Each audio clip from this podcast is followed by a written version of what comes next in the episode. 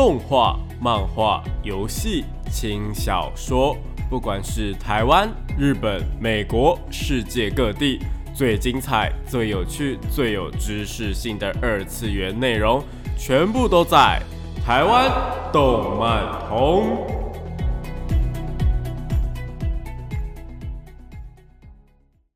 嗨嗨，大家欢迎来到台湾动漫通的节目现场，这边是复兴广播电台台北、台中、高雄 AM 五九四，台中 FM 一零七点九，我是你们的主持人电波比比，可以叫我比比就好哦。那脸书搜寻电波比比呢，就可以找到我以及相关的节目资讯哦。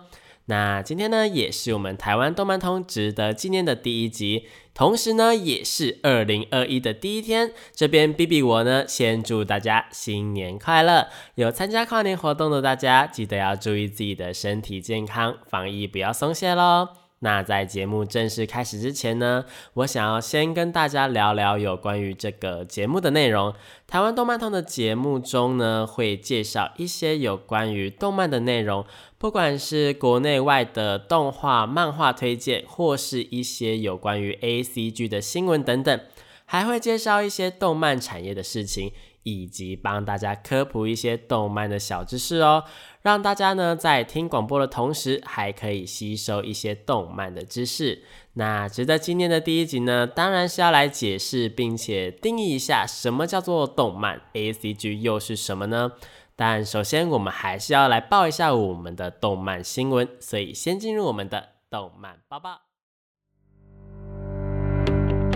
朋友或小孩在聊动漫，却总是听不懂他们在说什么吗？想要加入动漫产业，却不知道从哪里开始吗？如果你有以上的困扰的话，答案全部都在动漫产业线哦。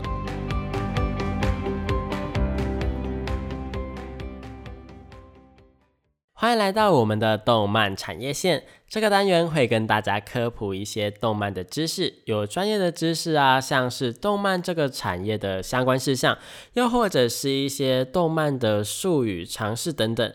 那今天要先跟大家讨论的是呢，动漫的定义，以及很常听到看到的 A C G 这三个英文字代表的是什么东西呢？首先，有关于动漫这两个字呢，很简单的拆解就是动画跟漫画这两样东西的简称。我知道这听起来可能会有点好笑，你可能会想说，哎，B B，这个还需要你讲吗？那为什么我要特别解释呢？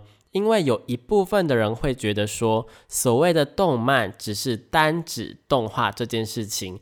毕竟很多的动画作品都是由漫画改编的，那当它同时有两种的呈现手法的时候呢，有些人知道的人就会说它是动漫，那只看动画的人呢，也会跟着说这是动漫，久而久之啊，就有一种动漫就是动画的错觉。但是其实，在动画的世界里，有非常多的原创动画。就是不是经由小说或是漫画等任何形式改编成动画的，而是由动画制作公司独立制作，或是跟一些创作者们合作。第一次跟世界见面的方式呢，是动画的作品。那这些动画呢，当然呢也在动漫的范围内，不过却不是动漫本身。有趣的事情是啊，如果反过来的话，我并没有听过有人将动漫当成是单指漫画这件事，可能是因为漫画的接触不像是动画那么容易。因为动画基本上只要有电视，不管任何的年龄层，你是阿公阿妈、弟弟妹妹，基本上呢都是可以接触得到的。但是如果想要接触漫画的话呢，可能就要去特定的场所啊，像是漫画店啊、书店，或者是去网络上面搜索一些电子书的书层才有，是建立在不同层面上的吧。总而言之啊，动漫呢并不是单指动画，也不是单指漫画，而是这两件事情的总称。另外还有一件事情就是，我还听过有人对于动漫的解释是，所谓的动漫就是会动的漫画。其实我一开始啦，一开始听到这个解释的时候，也是觉得说，嗯，听起来好像也是可以这样解释，就是反正它就是会动的漫画嘛。但是后来想一想，嗯，对哦，因为会动的漫画还是漫画，只是把它用影片的方式呈现出来而已。那在事实上呢，在日本啊。出版社呢有蛮多呢，会采用这种会动的漫画来宣传他们的漫画作品。他们会将漫画的画面呢原封不动的放在影片上，有的时候是将漫画的格子啊剪成一格一格的，又或者是透过呃画面的移动来让大家阅读。并且附上一些宣传的字样啊，有心一点的还会加上一些抖动的特效啊，惊讶的放大缩小啊，甚至是找来配音员来配音。那你可能会说啊，如果已经有声音了，那跟动画有什么区别吗？嗯，B B 我是觉得差别很大啦。首先呢，这两种作品的制作方式就完全不同。举个简单的例子好了。大家应该都有听过哆啦 A 梦吧，或者说是小叮当。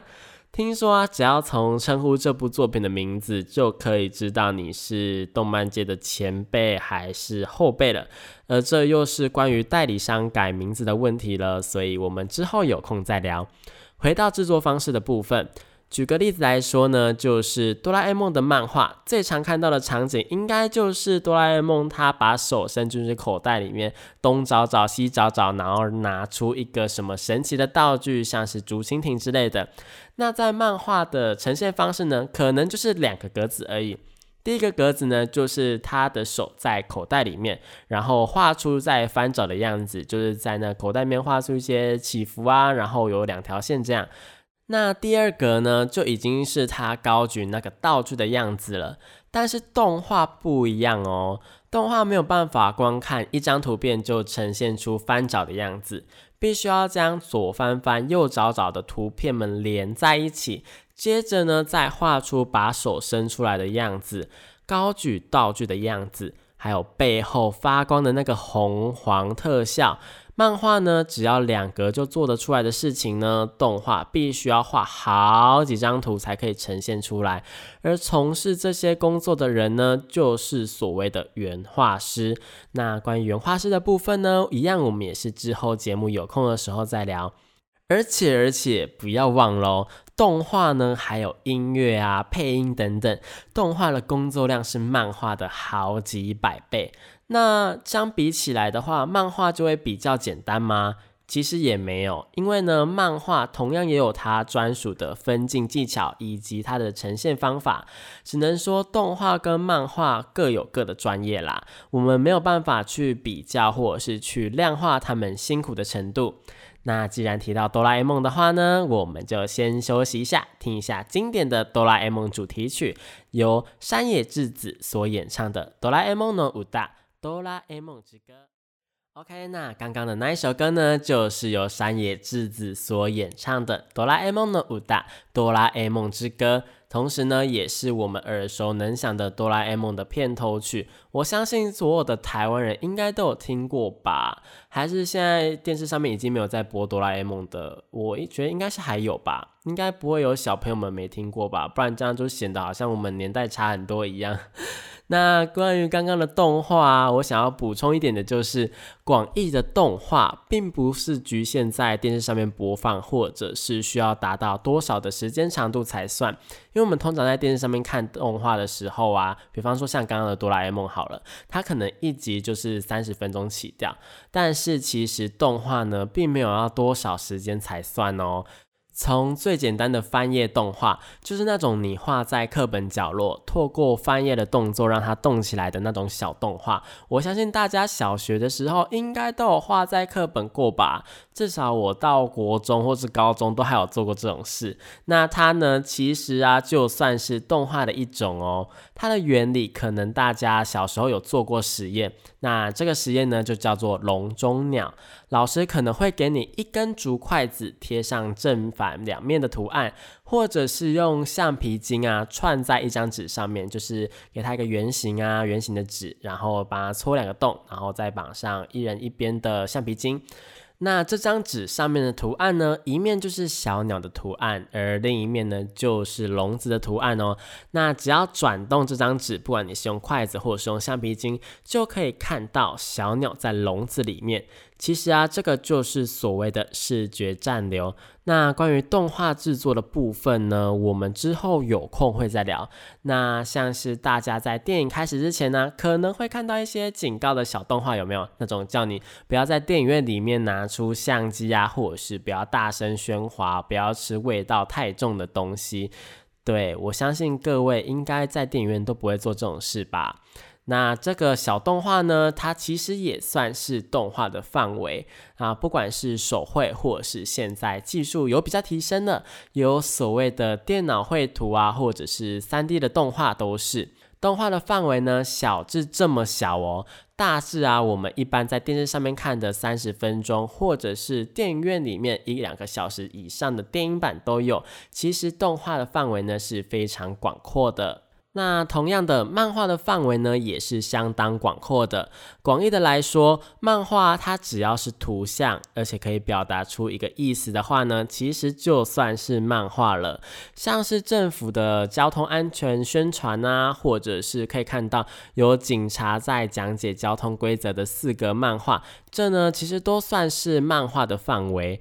而狭义的漫画呢，就是会有一个完整的剧情，使用各种漫画的分镜啊、分格，或者是有网点等等，小至一两页都可以，大致呢出版单行本等等，其实都算是在漫画的这个范围内哦。那大致解释完刚刚的动画跟漫画之后啊，如果有什么问题或者是不清楚的地方呢，也可以上我的脸书粉丝团留言给我哦，只要搜寻点播比比就可以找到了。那你留言之后呢，我可能会在之后的节目做个补充，或者是直接在线上帮您解答哦。如果有问题的话，就赶快去留言吧。啊，接着呢，我们再来谈谈哈，说什么进入动漫世界之后不能不懂的英文缩写，就是我们的 A C G 这三个英文字。其实啊，A C G 或者是呢，最近有人开始在说的 A C G N，简单的解释上来讲呢，就是动画 Anime、漫画 Comics、电玩游戏 Games、轻小说 Novels 的简称。那其实不知道大家有没有发现，我们已经解释完 A C 的部分了。动画跟漫画，我想大家应该都有一个基本的概念了吧？不然我刚刚前面的内容呢，我就会觉得有点难过，你都没有听进去喽。那为什么 A C 会跟 G N 做一个连接呢？因为这四样东西啊，其实虽然说它们是不同的东西啦，但是它们之间的连接是非常紧密的。我们前面有提到啊，漫画可以改编成动画，那同样的，动画其实也会改编成漫画哦。而游戏跟轻小说呢，也是同样的道理，有可能呢，游戏啊会被改编成动漫、轻小说，或者是呢，轻小说会改编成动漫啊、游戏等等。那动漫改编成游戏的情况呢，也是很多的。这四样东西的改编状况有各种的排列组合，而且频率也很高，也因此啊，大家会把它放在一起，形成所谓的 A C G N。那其实这个词啊，乍听之下啦，可能会有人让人误解说是从日本传过来的。因为我一开始听到这个词的时候呢，也是以为它是从日本过来的。但是其实 A C G 这个词汇呢，是从台湾出来的哦，并且经由网友们的推广啊，渐渐成了一种默认的顺序。就是 A C G 不会有 G C A 或是 C G A 这种情况出现，而一开始的 A C G 啊，其实比较长呢，是在指有关于日本的动漫以及游戏。不过随着时代的演变，各个国家开始发展自己的动漫产业，目前已经不再只是狭义的指日本，而是指广义的动漫以及游戏。那 N 轻小说的部分呢，是因为后来轻小说开始崛起，而且轻小说啊，通常会使用动漫的风格插画来包装它的书面或者是里面的插画，改编成其他形式的频率呢也很高。因此最近几年啊，就开始有人把 N 给放进去，变成所谓的 A C G N。那前面有提到说，这个 A C G 啊，只有在华人的地区在流传。那如果在日本呢？那日本的话呢，比较会常用的是 Manga M A G。那其实是因为呢，在日本的漫画，他们其实不叫做 comics，而是叫做 manga，就是直接是呢从日本发音的这个汉字，嗯，罗马拼音吧，应该算是罗马拼音吧。他们就把漫画叫做 manga，那他们的动画呢一样叫做 anime，那游戏呢一样是 games，所以呢他们就取了一个 manga 的 m，anime 的 a 跟 games 的 g，变成了 m a g。所以在日本方面呢，他们比较不常使用的是 A C G，而是使用 M H 的部分哦。那你可能会再问说，嗯，那美国呢？欧美那些地方是怎么一回事？欧美那些地方呢，其实他们也会使用 A C G 这三个字英文字母，不过啊，他们使用的频率呢就没有我们这么高，所以其实我们是。呃，没有比较没有在说欧美那边的地区啊。不过如果硬要说的话，他们其实是讲 A C 会比较多。他们把 G 呢分的有一点点开，因为他们觉得说，嗯，这个可能比较偏动态，那 G 的部分是拿来玩的，所以比较不一样这样子。那 A C 的部分呢，我们已经详细的讲解完了。G N 的部分呢，当然也是要来详细的解释一下啦。不过啊，关于 G 的部分呢，因为 G 呢是电玩游戏，我相信大家的脑袋中至少都会有一点点的概念存在吧。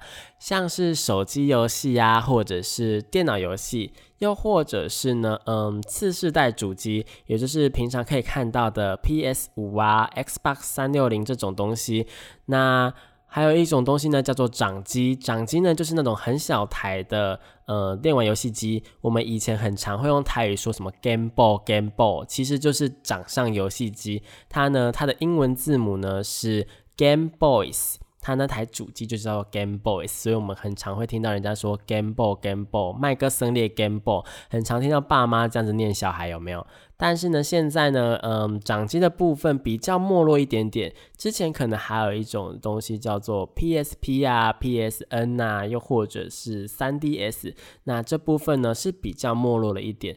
不过呢，有一种新形态的电玩游戏机呢，就叫做 Switch，它是可以在掌机的部分以及家机的部分融合的。那这个部分呢，也是一个跨时代的进步哦。不过，虽然说 G 呢是电玩游戏，但我其实觉得 G 并不是只有电玩游戏而已。虽然说电玩游戏在那个时候，就是我们刚在说 A C G 的时候呢，真的是代表电玩游戏，因为那个时候可能美上没有什么桌游这种东西。但是现在的桌游其实是非常的盛行的，而且桌游啊，其实也会跟动漫的作品有一个连接，或者是出一个游戏单独的游戏。或者是扩充包，扩充包的意思呢，就是原本就有这个游戏，只是把我们的动漫角色这样加进去这样子。那这个部分呢，我觉得其实也应该要算在 G 里面。所以如果要给 G 一个全新的定义的话，我觉得是不只是电玩游戏，而是所有的游戏呢，其实都算是在 G 的范围内。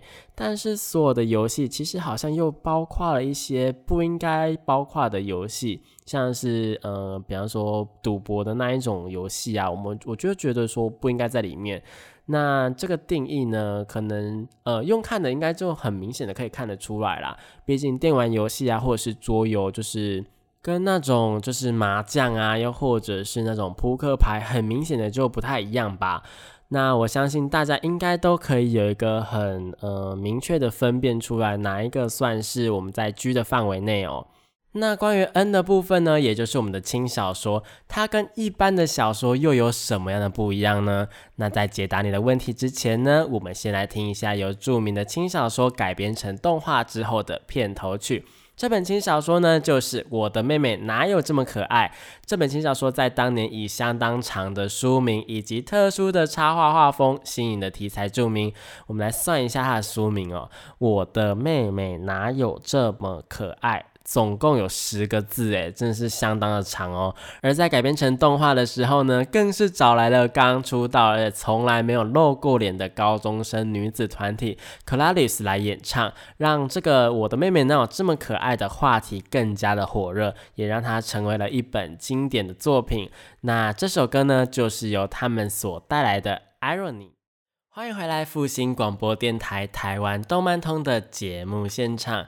刚刚那首歌呢，就是由 Clarice 所带来的 Irony。我们等等呢，再回过头来跟大家讲一下，为什么这一部《我的妹妹哪有这么可爱》会在当年造成话题。我们先来解决一下刚刚的疑问哦，就是轻小说是什么东西，跟一般的小说又有什么样的差别呢？大家可以先想一下。轻小说的“轻”字代表的是什么意思？是重量很轻的轻呢，还是轻松的轻呢？或者是清理那假如色法的轻呢？没有啦，开玩笑的。除了化学的那个轻之外啦，其实轻小说的轻呢，代表了至少上面两种的意思。第一个就是重量很轻的轻，因为一般呢，我们在看的长篇小说。最有名的像是 J.K. 罗琳的《哈利波特》好了，或者是《饥饿游戏》这一些，他们起码呢都是五六百页是起跳的。那字数呢，通常呢都会在六万或是十万以上，读起来呢会让人家觉得说里面的剧情非常的紧密，而且世界观呢通常都会设计的很严谨或者是很完整。那不管是哈利波特那种充满魔法的世界，或者是像福尔摩斯好了这种侦探类型的作品，又或者或者是只是描述简简单单的日常的那种故事，都会把细节处理得很好。但是轻小说呢就不太一样喽。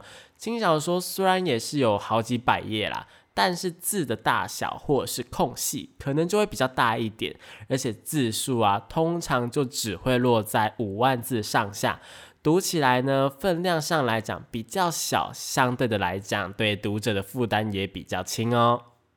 那另一点呢，就是轻松的轻啦，轻小说这个词汇呢，一开始是从日本那边过来的，直接翻译的话呢，就是可以轻松阅读的小说。可以轻松阅读的小说，说起来好像有一个准则在，有没有？但是实际上读起来轻不轻松，应该是看读者的感受的，对吧？所以要定义一本小说是不是轻小说这个类别呢，其实是有争议的。不过基本上啊，如果是出版社认定这一本是轻小说的类别，那基本上这一本就是轻小说，是没有什么问题的啦。那讲完刚刚轻小说的轻的两点之外呢，那轻小说还有几个特点，就是轻小说的出版的形式呢，会比较接近于漫画出版的形式。像是前面有提过，他们的字数啊会比一般的小说来的少，所以相对的，他们出版的频率呢就会比一般的小说还要快哦。因为人家写一本的量，你可能已经有一点五本或是两本的量了，因为他们可能是十万个字嘛，那你就只有五万个字啊，所以就是两本的量。还有就是呢，他们会用文库本的方式出版。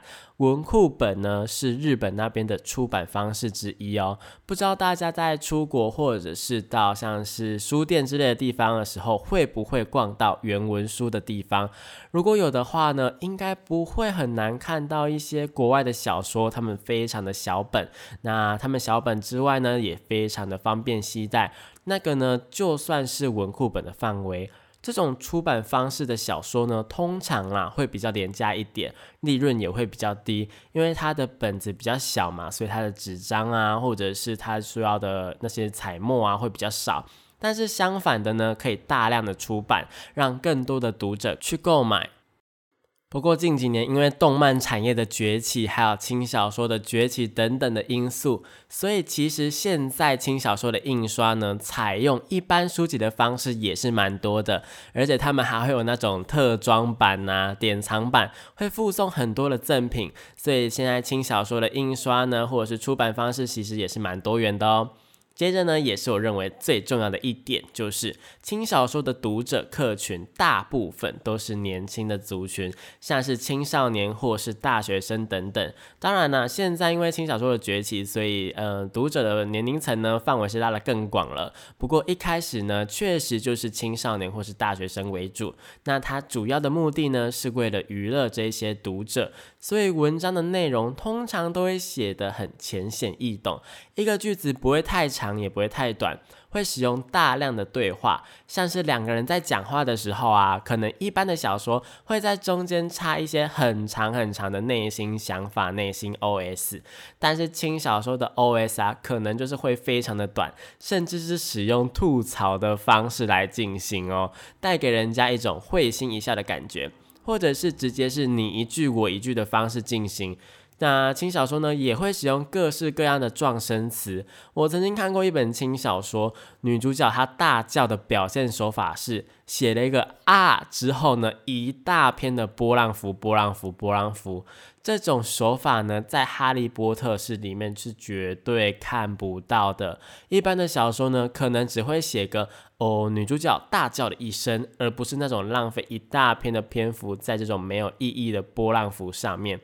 也不能说它是没有意义啦，就是可能它是真的叫了很久吧。但是这种手法读起来呢，除了有让人家舒压的感觉之外，也能够让年轻的族群呢比较没有阅读的压力。实际上呢是非常符合客群的写法。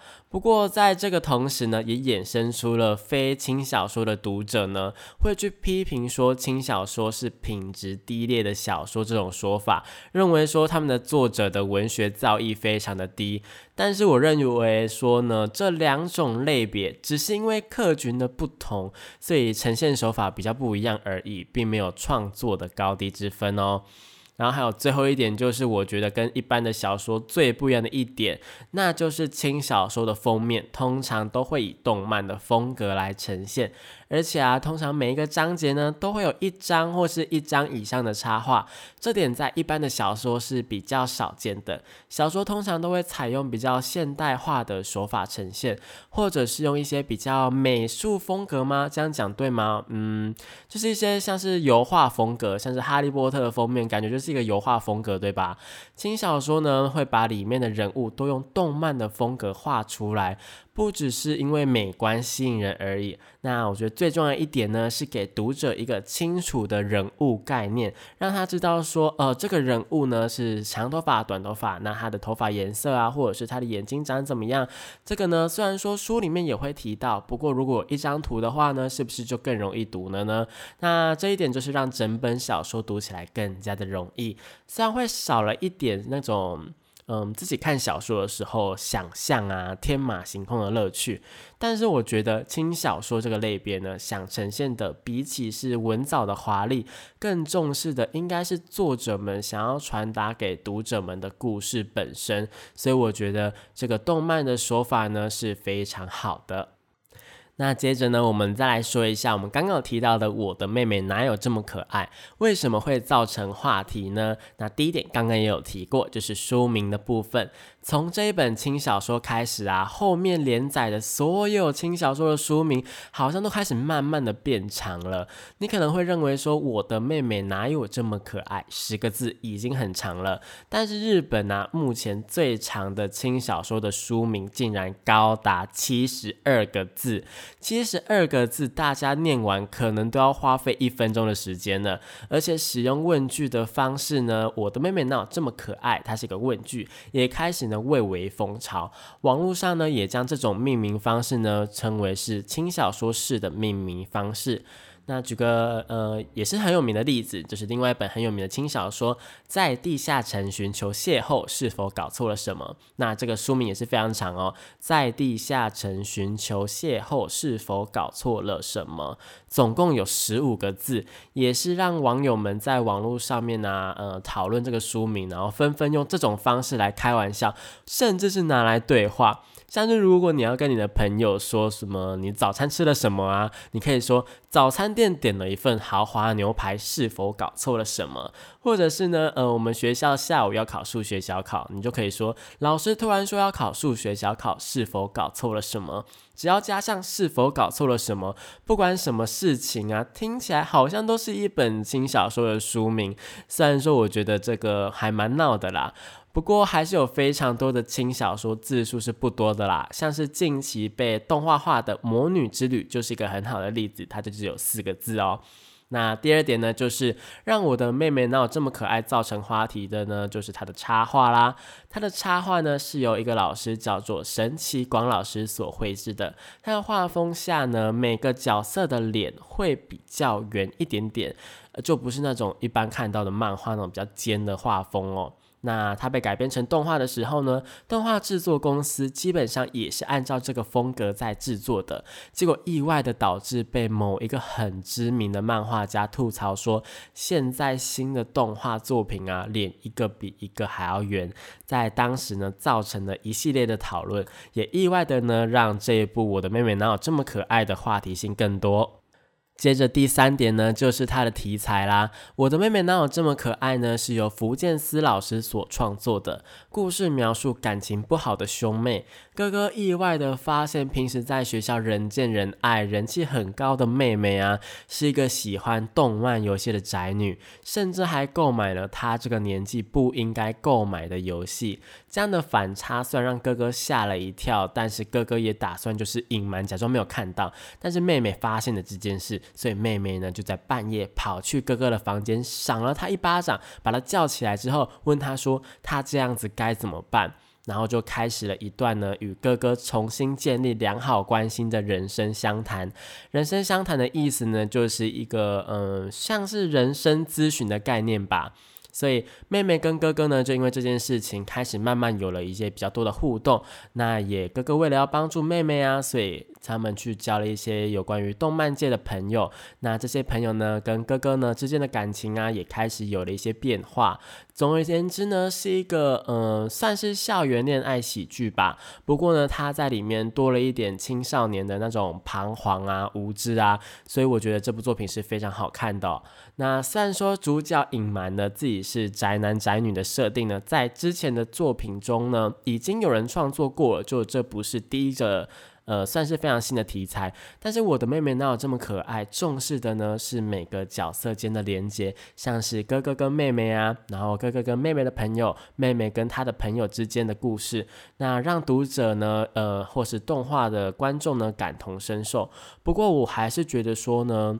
如果你有一个自己的爱好，像是你喜欢动漫这件事情呢，就不要觉得说人家好像会讨厌，因为你喜欢动漫这件事情呢，是一个非常非常正常的事情，就跟喜欢棒球啊、喜欢运动啊，或者是喜欢看电视节目啊，是一件。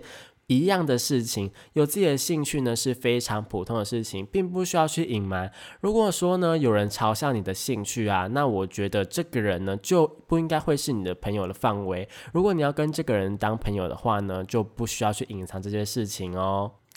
那以上呢，就大概的解释完了 A C G N 这四样东西的一个清楚的概念。那如果不清楚的地方呢，可以上我的脸书粉丝团搜寻电波比比，就可以找到我的脸书粉丝团，然后可以在底下留言告诉我说你哪里听不懂呢，或者是你觉得说我哪里说错了，或者是有哪一些需要补充的，那你只要提出之后呢，我可能就会在之后的节目做一个补充，或者是直接在线上帮你们解答哦。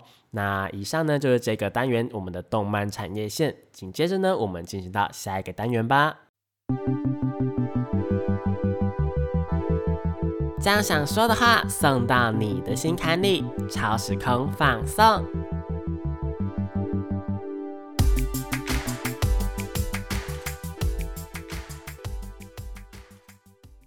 然后欢迎来到超时空放送，这边是复兴广播电台台湾动漫通的节目现场，我是你们的主持人点播比比。那超时空放送这个单元呢，主要是给各位观众们在线上点播歌曲。想要点歌的听众朋友们呢，可以到我的脸书粉丝团搜寻电波比比就可以搜到喽。点选连接，填写表单，写下说你为什么想要点播这首歌呢？或者是你想要点播给谁听？那不一定是要是动漫的歌曲，哟也不一定是要有关于动漫的原因，只要你想要点播呢，都可以尝试看看。那为什么会叫做超时空放送呢？第一个原因是因为啊，你填了表单之后，并不会马上播出，并不是说哦，我们现在在礼拜五或者是其他时段播出，那你只要马上填，我就会马上播，并不是这个样子。我们可能要经过一些审查，然后觉得说，嗯，哪个歌曲看起来比较好，然后哪一个人比较急，比方说他如果想要告白之类的，对不对？那可能会在一两个礼拜之后播出，有一个时间上的差异，所以会有一个超时空，呃，超。超越时空范围的感觉。那另一个原因呢，也是一个主要的原因，那就是来自于动漫史上面非常知名的作品。那这个部作品呢，就是《超时空要塞》。那《超时空要塞》呢，出了非常多有名的系列作。像是超时空要塞、超时空要塞七、超时空要塞 F，以及最近期的超时空要塞 Delta。那它主要呢，这个系列是在说有关于宇宙之间的故故事。像是星球之间的战争啊、殖民等等，虽然说大骨架啦是在这么硬的 S.F 科幻背景下面，但是在这么硬的背景下面，它所包装的呢是一段又一段精彩的故事。而且呢，通常这些故事呢都会有恋爱的成分哦。那像是虽然说不同种族的人们呢，因为国家开始互相争斗，但是却慢慢的互相理解，或者是为了伙伴彼此之间的牺牲奉献，又或者是呢，呃，不同族群的人呢，因为人种的不同，但是他们又呃有想要谈恋爱的感觉。那他们这段恋情呢，会有多么的艰辛，会遇到哪一些困难等等。那这些故事呢，毕竟是在宇宙，所以它同时也会有各种的，像是宇宙战舰，或者是战机啊、机器人等等，有一种那种呃星际大战的感觉，有没有？只不过呢，它是比较日式的画风啊，日式的故事，而它里面最最最最最知名的东西呢，其实是每一个系列作呢都会有的东西，就是偶像。对，没错，你没有听错，就是那种唱歌跳舞的偶像。嗯，举个例子来说好了。第一代超时空要塞的偶像歌手呢，就叫做林明美。那她呢是一个中日混血的女生，在一九八二年动画首播的时候，可以说是非常非常新颖的题材。因为战舰跟机器人这种这么硬的 SF 题材呢，却搭配了一个偶像，一个又唱歌又跳舞的偶像。两个呢看似毫无关联的题材，完美的融合在一起，结果剧情反而没有任何的疑点哦。他们真。的很完美的融合在一起，这些偶像呢，他们的歌声呢，可以带来神奇的力量，有一点类似于珍珠美人鱼的感觉吗？嗯。这样说好像有点不太对，因为珍珠美人鱼是比较后面才出的嘛。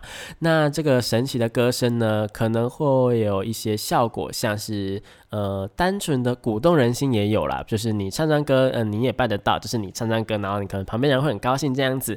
那也有可能有一个治疗的效果，像是在 Delta 里面呢，呃，他们里面的人呢会患有一种神奇的病，那他们的身体状况会很糟很糟。但是呢，如果你有呃听到偶像的歌声的话，呢就可以缓解这个病情，那也有可能呢是有一种启动什么样的兵器的效果。那通常这些兵器呢都会是宇宙呃可以翻转战局的一个很重要的兵器。